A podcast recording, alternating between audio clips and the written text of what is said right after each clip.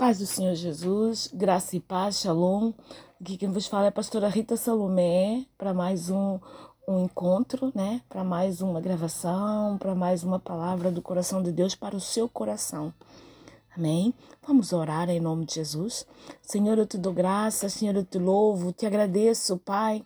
Senhor, novamente, pelas tuas misericórdias, Pai, porque elas comunicaram conosco durante a noite toda e nos acordaram hoje de manhã, respirando. Pai, nos acordaram hoje de manhã, Senhor, nos fazendo respirar, nos fazendo crer, nos fazer acreditar que do mesmo jeito, Pai, que o dia ficou claro, que o dia que a noite foi se tornando dia, é do mesmo jeito, Senhor, que tu és fiel conosco.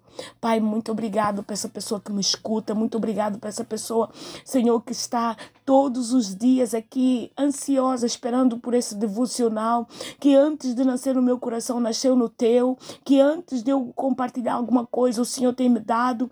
Pai, em nome de Jesus, abençoa essa pessoa. Senhor, realiza todos os seus sonhos de acordo com a tua vontade. Senhor, traz cura, traz libertação, traz salvação para dentro da casa dela, para dentro da família dela. Senhor, e não te esqueças, Pai, das promessas que tu tens feito, Pai, para essa pessoa. Senhor, muito obrigada. Eu entrego todo mundo nas tuas mãos, a minha vida, a vida dela de quem me escuta, a vida dos nossos familiares, Pai, a vida da, das, pessoas da nossa igreja, do nosso bairro, do nosso, do nossa cidade, do nosso país, do nosso estado, do nosso continente, do mundo. A gente entrega nas tuas mãos, Senhor, porque todas as coisas que estão acontecendo, Pai, só o Senhor pode nos ajudar, só o Senhor pode nos esconder e só o Senhor pode res responder. Ninguém mais, Senhor, pode encontrar saída. Então nós sigamos e prosseguimos em confiança confiar em Ti e em Te conhecer cada vez mais. Senhor, fica conosco, fica conosco, Pai, no não só durante essa palavra, como também durante o resto do tempo que ainda falta para terminar o dia de hoje ou para iniciar o dia de hoje, depende do fuso horário. Se você está na Austrália, é, é, você está anoitecendo, se você está no, no, no, no, nesse lado daqui da Europa e tudo mais, você está amanhecendo, amém?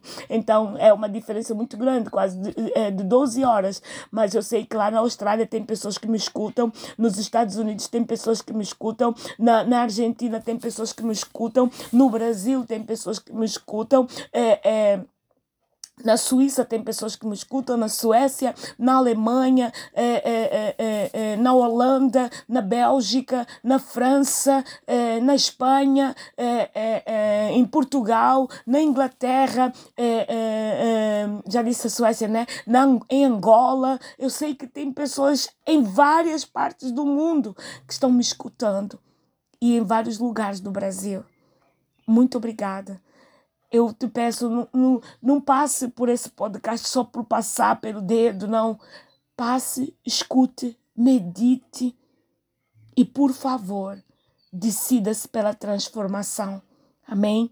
Eu hoje vou pregar sobre atitudes. Se você quiser, abre comigo, por favor, Marcos capítulo é, é, 9, em nome de Jesus. Amém? Marcos capítulo 9, versículo 23. Pai, tenha atenção às pessoas que me escutam, Pai. Em nome de Jesus, Senhor, vai atendendo, Senhor, o desejo de cada coração. Pai, em nome de Jesus, é que eu te peço. Marcos capítulo 9, versículo 23, diz assim: Ao que lhe respondeu Jesus: Se podes, tudo é possível ao que crê. Tudo é possível ao que crê. As atitudes que tomamos na nossa vida, elas nos levam para posicionamentos tanto positivos ou negativos, tanto certos ou errados. Atitudes nos trazem, elas nos trazem resultados, nos, nos, nos trazem resultados tanto bons como maus, tanto neutros como parciais ou imparciais. Hoje eu quero falar de sete atitudes que você pode eh, eh, eh, se lembrar delas e tomar elas como exemplo. Eu não vou abrir as escrituras porque senão a gente vai se prolongar muito no tempo, mas é só para você ter uma ideia do que que você precisa fazer para que o seu posicionamento em Deus seja um posicionamento direcionado e sustentado pelo Espírito Santo de Deus. Lembrando sempre que nós somos vazios, a menos que o Espírito Santo entre na nossa vida. Que nós somos cegos, a menos que o Espírito Santo abra os nossos olhos. Que nós somos surdos aos incríveis sons de Deus, a menos que Deus abra os nossos ouvidos para que possamos ouvi-lo. Nós estamos perdidos a menos que o Espírito Santo nos mostre o caminho. O Espírito Santo é a pessoa que Jesus fala, falou que ele iria, mas que deixaria o consolador para nos ensinar, para nos direcionar. Então lembra de uma coisa, a nossa busca é sempre pela presença do Espírito Santo na nossa vida. Porque Ele, ele nos criou, Ele nos formou e nos esculpiu, esculpiu a nossa vida com mestria. Não deixe o Espírito Santo de fora. Porque Ele é, ele é, é o impulsionador para que nós possamos não só ler a palavra, mas como também fazer dela o nosso esteio, fazer dela a nossa convicção, fazer dela é, é, é, a nossa, o nosso estilo de vida. Primeira atitude, Lucas 23, versículo 33 ao 43. Eu vou falando dos versículos e você depois, com mais tempo, no seu devocional mesmo, é, você começa, é, começa a estudar as escrituras que eu vou dando. Às vezes não consigo abrir e vou, vou comentando por causa do tempo. Amém? Lucas é, capítulo 23, versículo 34, 33 e 43, do 33 ao 43, fala do, do ladrão da cruz, ou dos dois ladrões da cruz, mas Jesus. Jesus foi levado para ser crucificado e ele foi crucificado com dois ladrões, o da direita e o da esquerda. Fala também do lembra-te de mim. Não só nessa escritura, como também em Gênesis, capítulo 40, versículo 13, que é a situação de José quando também a mesma situação, lembra-te de mim. Lembra-te de mim, Senhor. Hoje, a primeira atitude que você tem que tomar hoje é o lembra-te de mim. Levanta já e já diz, Senhor, depois de você orar, já diz, Senhor, lembra-te de mim no dia de hoje. Lembra-te de mim do mesmo, da mesma maneira que tu lembrou de José. Em, em, em Gênesis capítulo 40, versículo 13 quando ele interpretou os sonhos de, de, de, na prisão. Quando ele, ele, ele, José passou por uma situação uh, terrível desde uh, os irmãos jogarem na cisterna, ele ser vendido para os ismaelitas, ele ter que uh, fugir da esposa de Putifar, ele ter que cair nas mãos do Putifar, aliás, depois fugir da esposa, ele ter que ir para a prisão, ter que se defrontar, ter, ter, que, que ter o, o encontro ou o obstáculo com o guarda da prisão, depois os dois copeiros. Tudo isso eram obstáculos que ele tinha que passar. Mas ele sempre olhou e disse: Lembra-te de mim. Eu não sei o que você está vivendo, meu irmão, minha irmã, não sei. Mas é a minha oração por esses dias, para mim, tem sido: Senhor, lembra-te de mim. Hoje mesmo acordei, comecei a clamar, comecei a entrar em guerra. Porque se a gente não desperta, a gente entra numa mornidão.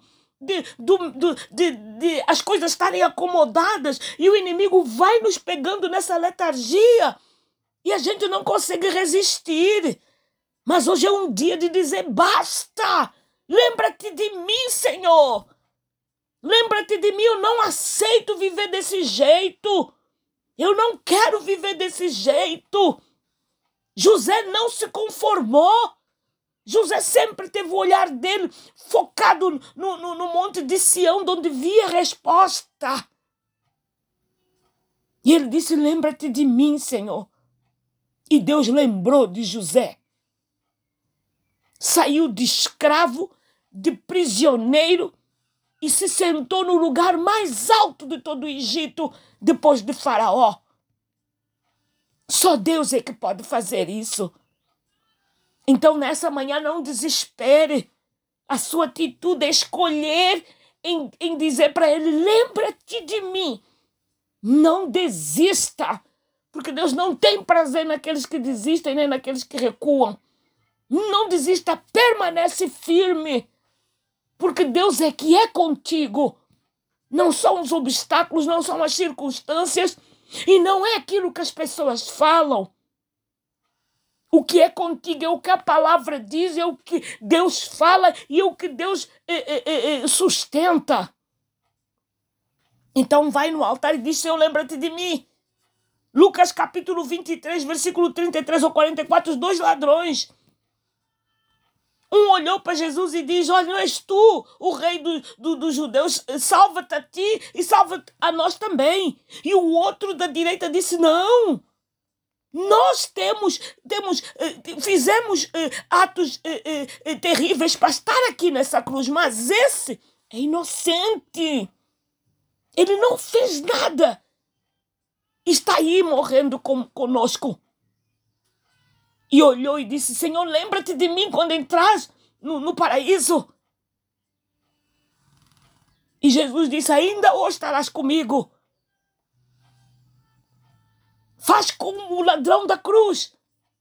Ainda que você esteja numa situação complicada, ainda que você esteja numa situação sem resposta, opta pelo, pelo da direita. Reconhece aquilo que você tem feito. Eu tenho reconhecido aquilo que eu tenho feito. E tenho pedido ao Senhor, me livra e lembra-te de mim. Segunda atitude. Está lá em Juízes, capítulo 6, que é a atitude de Gideão. O anjo visitou Gideão e o cumprimento dele foi muito interessante, val, varão valoroso. Gideão, em vez de perceber aquilo que Deus estava falando para ele, ele respondeu da seguinte maneira: Sou o menor da minha família a minha família é a mais pobre em Manassés. Não era isso que Deus estava dizendo. Gente, aquilo que nós somos, aquilo que nós somos atualmente ou somos na nossa vida, Deus não precisa de nos dizer, nós já sabemos que nós somos. Agora, aquilo que Deus quer que a gente saiba é aquilo que Ele, que ele tem para nós. Gideão, ele se via como o menor da sua família e como a sua família a mais pobre de Manassés, mas Deus via ele como um varão valoroso. Um dos juízes que ia libertar Israel das mãos do, dos medianitas. Você está vendo? Você está vendo que tem que ser como o Espírito Santo diz. Somos vazios a menos que ele entre na nossa vida Somos cegos, a menos que Ele nos abra os olhos. Somos surdos, a menos que Ele nos faz ouvir.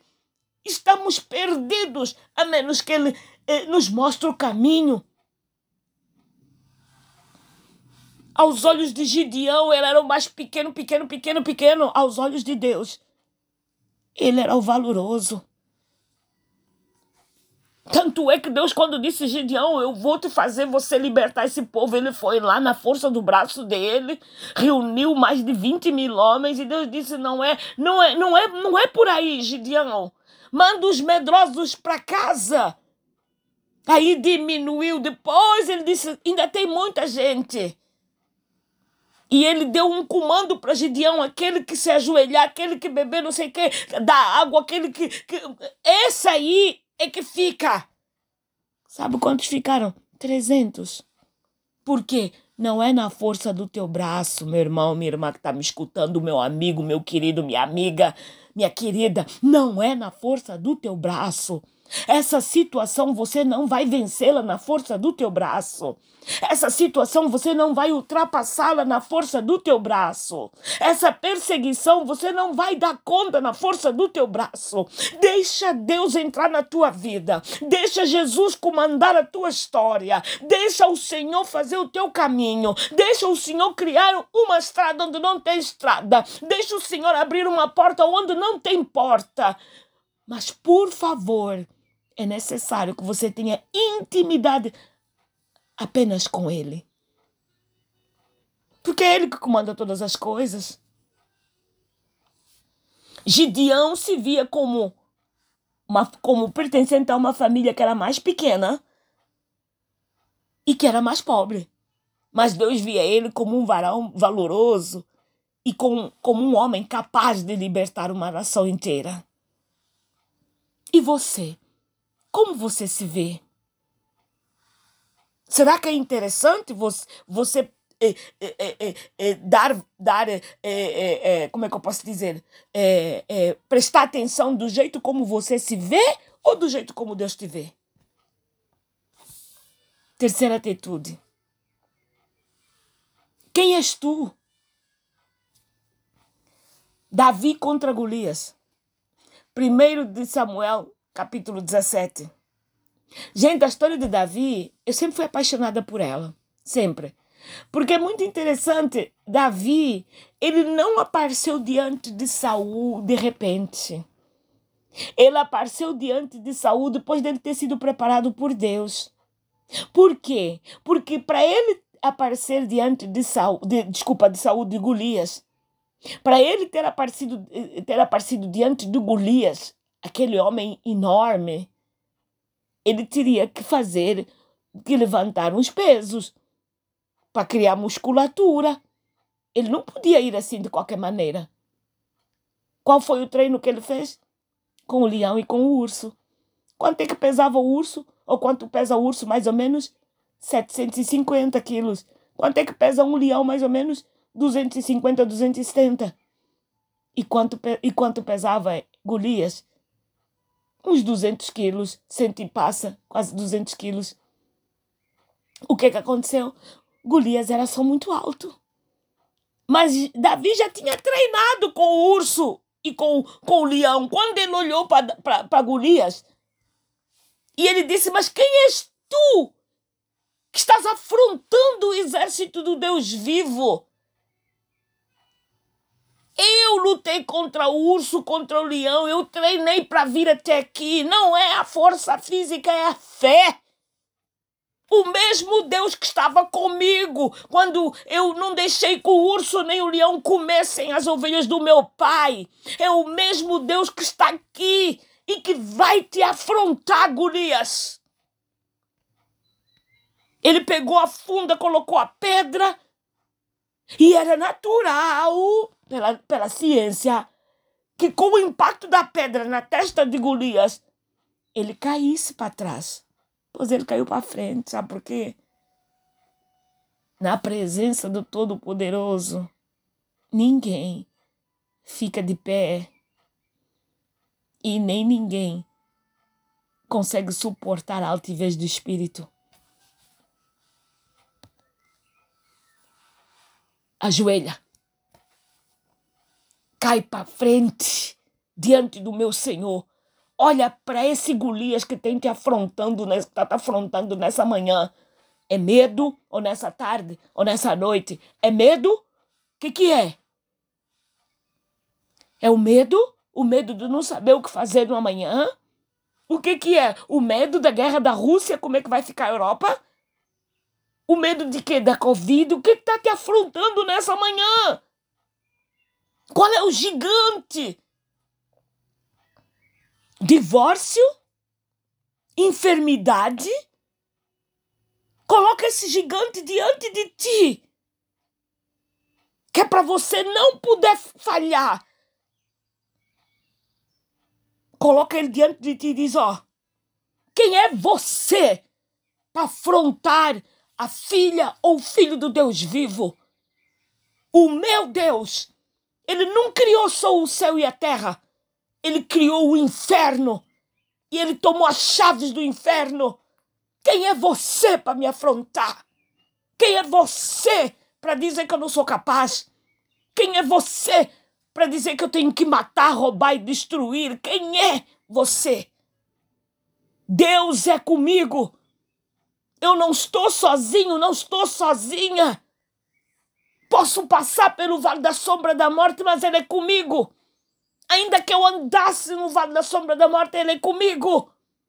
Ainda que eu andasse no vale dos ossos secos, Ele dará ordem aos seus profetas para profetizarem sobre mim. E o que tiver morto viverá.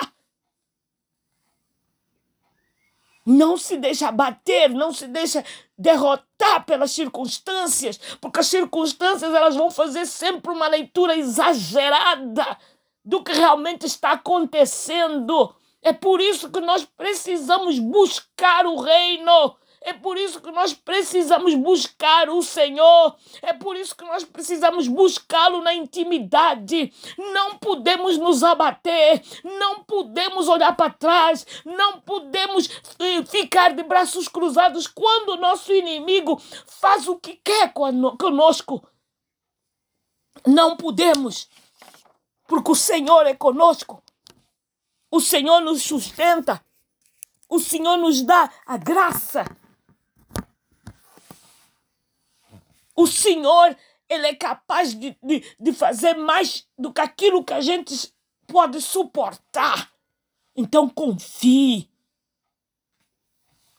Confie. Lembrando que Somos vazios a menos que o Espírito Santo entre na nossa vida. Somos cegos a menos que o Espírito Santo nos abra os olhos. Somos surdos a menos que o, que, que o Espírito Santo abra os nossos ouvidos para aquilo que está acontecendo em relação ao reino. Estamos perdidos a menos que Ele nos mostre o caminho. Hoje eu vou ficar por aqui com essas três atitudes porque o tempo já vai e eu vou gravar o próximo, o próximo podcast